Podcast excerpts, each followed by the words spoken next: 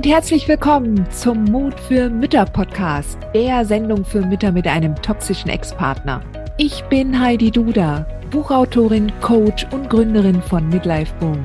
Ich zeige dir Wege auf, wie du dem Gefühl der Hilflosigkeit im Alltag oder auch im Familiengericht Lebewohl sagen kannst und endlich wieder in deine Stärke kommst, damit du zum Leuchtturm für dein Kind wirst.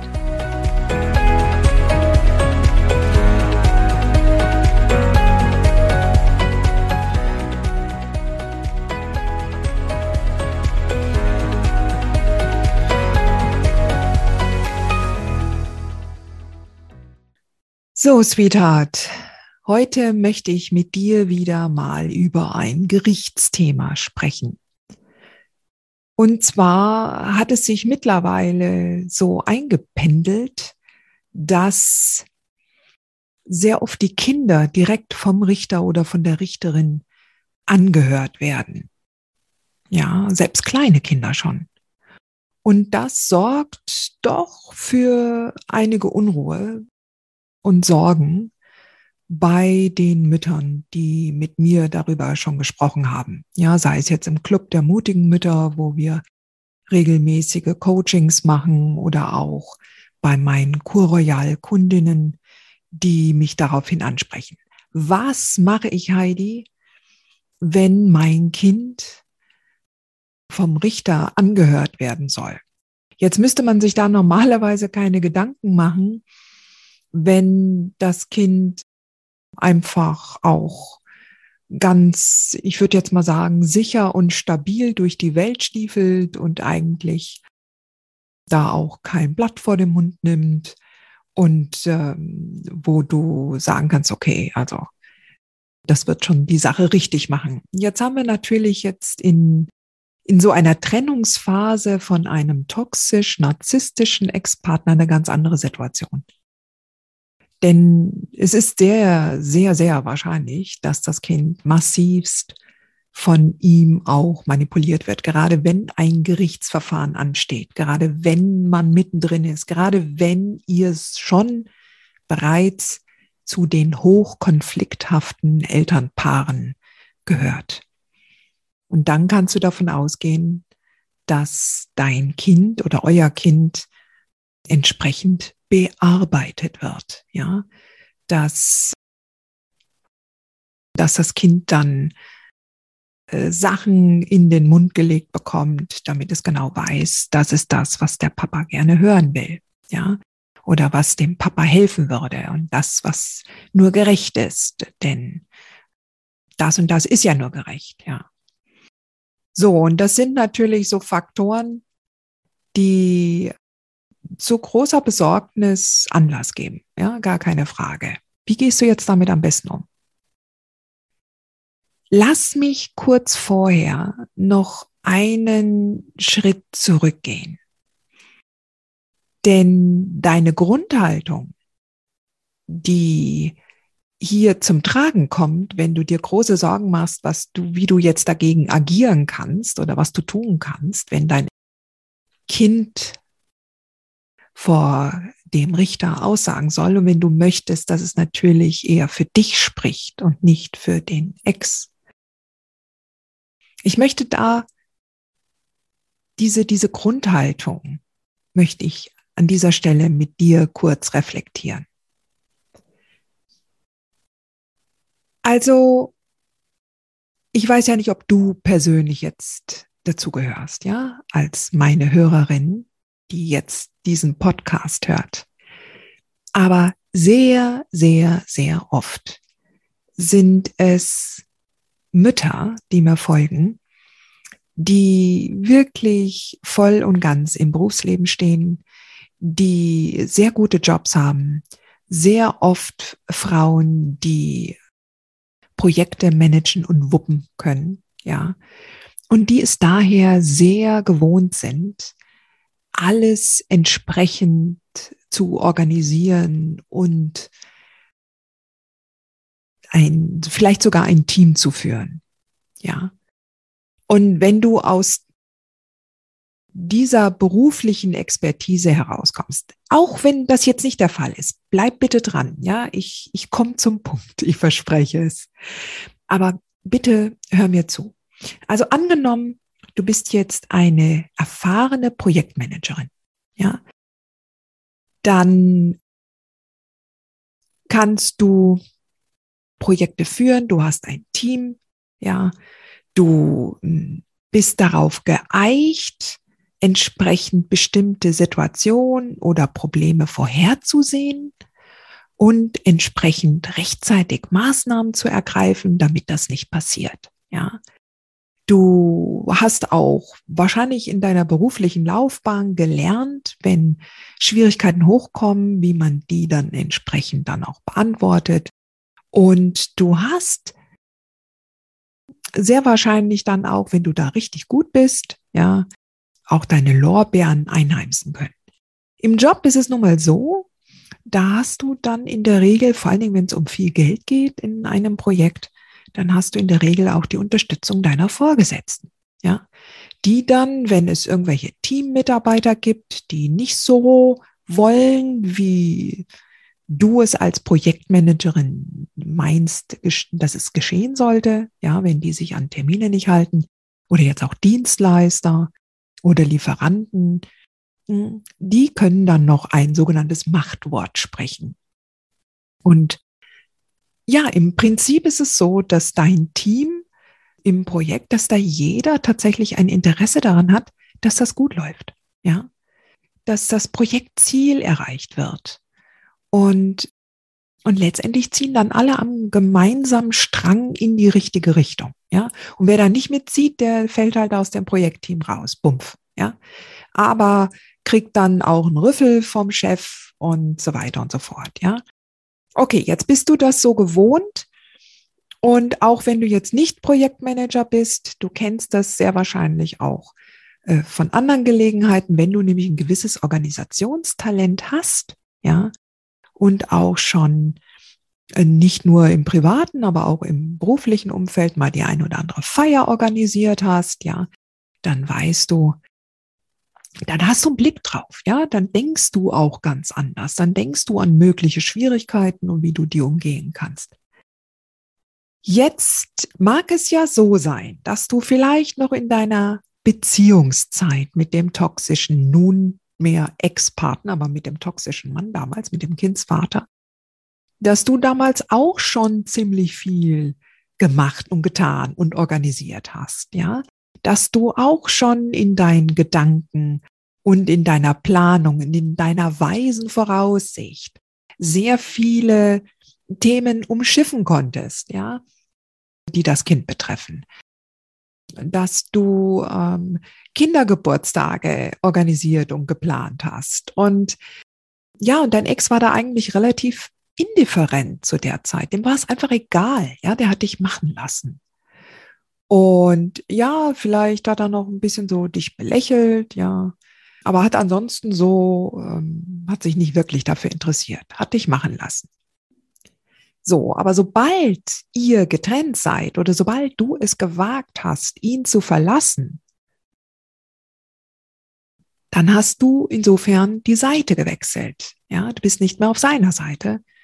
Und er betrachtet dich für dahin seitdem als Feindin die es zu bekämpfen gilt. Ja. Sicherlich kommt da noch so der Faktor mit dem, mit möglichen Unterhaltszahlungen dazu, dass er auf einmal meint, möchte gerne 50 Prozent der Kinderbetreuung haben. Aber da ist noch ein anderer Punkt. Ja, der, der andere Punkt ist tatsächlich dieses, das ist jetzt jemand, die hat sich erlaubt, meine Gegnerin zu werden und wart's ab. Ja, wart's ab. So, und sobald ihr getrennt seid, ja, und du dich alleine dann einer Flut an Ant von Anträgen ans Familiengericht gegenüber siehst und, und äh, auf einmal eine Dynamik dazu kommt, dann gibt es einen ganz, ganz wichtigen Mindset-Shift, den du an dieser Stelle tatsächlich in dir vollziehen musst. Ja, das bleibt nicht aus.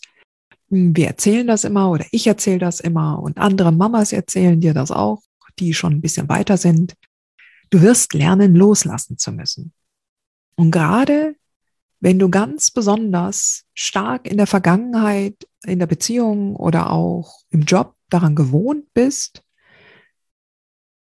dass du die Fäden in der Hand hältst, dass du alles organisiert bekommst, was du alles wuppen kannst, weil du es halt schon bestätigt bekommen hast, dass du es kannst. Du hast nach der Beziehung oder nach der Trennung ich, sind die Karten vollkommen neu gemischt. Es ist ein dynamisches Umfeld und die Möglichkeiten für dich in diesem dynamischen Umfeld etwas tatsächlich kontrollieren oder gar steuern zu können, die sind minimal. Du kannst tatsächlich unterm Strich nur dich selbst steuern. Das, was du tust, das, was du sagst, das, was du denkst, das kannst du steuern. Ja. Das betrifft eigentlich auch das ganze Leben. Ja. Aber wie gesagt, der Unterschied zum Job ist wirklich der, im Job hast du ein Team, was an einem Strang zieht. Und im Familiengericht ist das nicht der Fall. Ja. Da gibt es keinen Chef oder einen Richter, der mal mit der flachen Hand auf den Tisch haut und das die Show des Ex da mal unterbricht und sagt, jetzt ist Schluss mit dem Theater. Das wird nicht passieren. Ja. Und du sitzt dann daneben und dein Ex erzählt eine Lügenstory nach der anderen und du machst dir richtig Sorgen, ja. Du kannst nicht beeinflussen und nicht steuern, was dein Ex sagt oder macht. Auch wenn du ihm alles zugestehst, mal davon abgesehen, aber das weißt du schon. Ja, egal was du ihm gibst, zusprichst, versprichst. Das, das ist egal. Er wird das machen und sagen und tun, was er sagen, machen, tun wird. Ja. Und was die anderen dazu denken werden, welche Meinung sie sich bilden werden, was sie selber für eine Vorgeschichte haben, ja, das kannst du tatsächlich auch nicht steuern oder kontrollieren. Du kannst nie davon ausgehen, dass es jetzt eine einzige richtige Aussage gibt von dir oder beziehungsweise, dass du 100 Prozent ein korrektes, richtiges Verhalten bei Gericht nur bringen musst und dann ist alles gut. Ja. Diese Denke bringt dich null weiter. Du, diese Denke allein, dass du, wenn du dich nur ganz richtig verhältst, dass dann alles auch so laufen wird. Das Problem ist, es sind einfach zu viele dynamische Faktoren dabei. Ja. Das heißt auch, dass du dir erlauben musst, dass du Fehler machen darfst. Ja, und bei vielen Mamas ist das eine unerträgliche Pille, die sie da zu schlucken haben. Ja, die Vorstellung, dass sie einen Fehler machen könnten, die das Kind ausbaden muss. Wir sind nun mal hier in einer Situation, wenn du bei Gericht bist, das ist eine Ausnahmesituation. Ja. Und woher sollst du wissen, wie du dich jetzt am besten und sichersten und, und, und hundertprozentig richtig verhältst.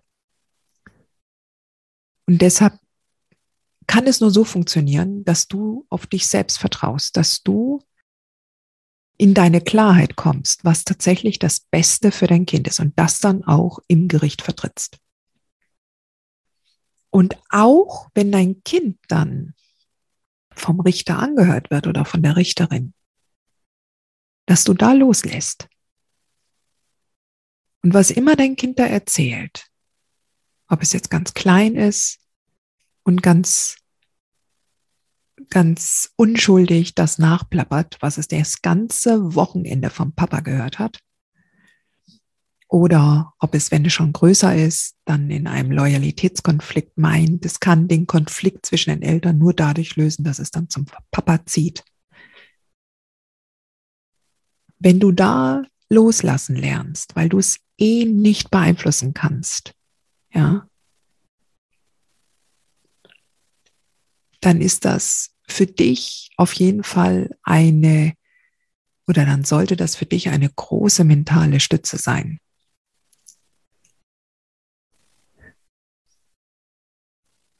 Ich weiß, dass das nicht einfach ist. Okay, ich weiß, dass es nicht einfach ist. Wir wollen immer so gern, dass unsere Kinder alles richtig machen. Wir wollen, dass die Kinder sich nicht um Kopf und Kragen reden.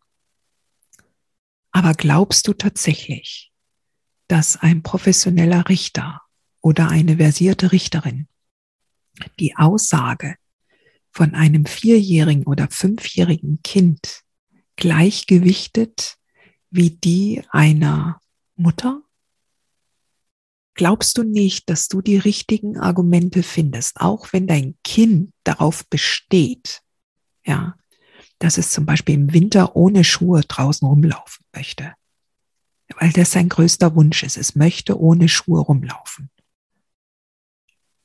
Dann wirst du auch einschreiten und das verargumentieren können. Ja, wenn dich jemand Drittes anspricht, warum erfüllen sie jetzt nicht den Wunsch ihres Kindes? Was ist gegen den Wunsch ihres Kindes zu sagen? weil es einfach noch nicht in dem Alter ist, diese Entscheidung treffen zu können. Und wenn du in deiner Klarheit bist und bleibst und dir deine Argumente da klar zurecht legst, beziehungsweise die wirklich auch in deinem Herzen authentisch vertrittst, wenn du davon überzeugt bist, ja, also wenn dein 14-Jähriger darauf besteht, dass es ihm beim Papa besser gehen würde, ja, dann ist das einfach nochmal eine andere Nummer, als wenn ein fünfjähriges Kind sagt, es möchte im Wechselmodell leben. Ja. Und ein 14-Jähriger kann die Entscheidung besser dann für sich nachvollziehen, beziehungsweise die Entscheidung, die aufgrund seines Wunsches dann gefallen ist, da kann er die Konsequenzen dafür besser ertragen oder tragen, als jetzt ein kleines Kind, was einfach nicht weiß, was das für das Kind bedeutet. Und dafür bist du da. Das ist deine Rolle, ja. Das ist deine Rolle. Und wenn du mich jetzt fragst, was du tun kannst, ja, damit dein Kind sich nicht um Kopf und Kragen redet, dann sage ich zu dir, vertrau ihm und vertrau eurer Beziehung, vertrau eurer Bindung. Schaff deinem Kind einen Ort bei dir daheim, in dem es sich wohlfühlt, in dem es zur Ruhe kommt. Einen Ort, an dem es nichts Böses über den Vater hört. Einen Ort, an dem es Fehler machen darf in dem es geliebt ist, in dem es einfach so weit wie möglich von dem Stress ferngehalten wird und es auch nicht im Nebenraum mitbekommt, wenn du mit deiner Freundin über diesen Typ redest. Schaff eine qualitative, gute Beziehung und Bindung zu deinem Kind. Und bloß nicht, mach es nicht, Mach es nicht. Bring nicht deinem Kind andere Sätze bei, die dann auch deine Wünsche berücksichtigen. Denn Menschen, die keine Bindung und Beziehung haben zu ihren Kindern, die greifen zu manipulativen Fähigkeiten zurück, ja? Die manipulieren. Und du hast das nicht nötig. Und wenn dein Kind irgendwas erzählt hat, dem Richter oder der Richterin, dann vertrau bitte darauf, dass der Richter, wenn er dich anhört, dass du entsprechend so, so auftrittst im Interesse des Kindeswohls, des besten deines Kindes, im besten Sinn deines Kindes. Weißt du, ich habe mir, ich mir auch Gedanken gemacht. Natürlich ist es vollkommen, also natürlich ist es auch ein Stress für Kinder. Ja, wenn sie immer wieder offiziell angehört werden. Aber jetzt mal, also wenn das jetzt seit neuestem so gängiger Usus ist, alle Kinder anzuhören, egal in welchem Alter, dann ist das doch aber auch eine gute Sache, oder? Also ich finde das nicht schlecht. Also prinzipiell, wenn der Richter das Kind kennenlernen möchte, wenn also nicht mehr nur über irgendeinen Namen in irgendeiner Akte ein Beschluss oder eine Entscheidung getroffen werden soll, sondern wenn man sich das Kind anguckt und wenn der Richter das Kind kennenlernen möchte und sich ein Bild machen möchte, das ist doch nicht schlecht. Also wenn ich Kind wäre, ich würde das begrüßen. Ich würde sagen, hey, ich, ich, ich bin es wert, dass man mich kennenlernt. Ja, wenn es jetzt hier um sowas geht wie meine Kindheit. Die Kinder können das natürlich nicht so verstehen und deshalb ist es ja auch so wichtig, mit welcher Haltung du diesen Anhörungen entgegentrittst. Ja, wenn du nur das Schlimmste erwartest, dann wird sich diese Sorge und dieser Druck auch auf das Kind auswirken. Ja. Aber wenn du deine Haltung dazu hinterfragst und sagst, okay, was ist das Beste, was daraus passieren kann? Ja. Das Kind wird auf jeden Fall wahrgenommen. Und was immer auch da an, was der Richter denken wird über dich und, und die anderen über dich denken werden oder über das Kind, das hast du nicht in der Hand. Das kannst du nicht kontrollieren. Und das ist die Aufgabe, die jetzt ansteht, da loszulassen und darauf zu vertrauen, dass alles gut werden wird. Dass alles gut werden wird. In diesem Sinne, Sweetheart, ich weiß, dass du das schaffst. Nur Mut.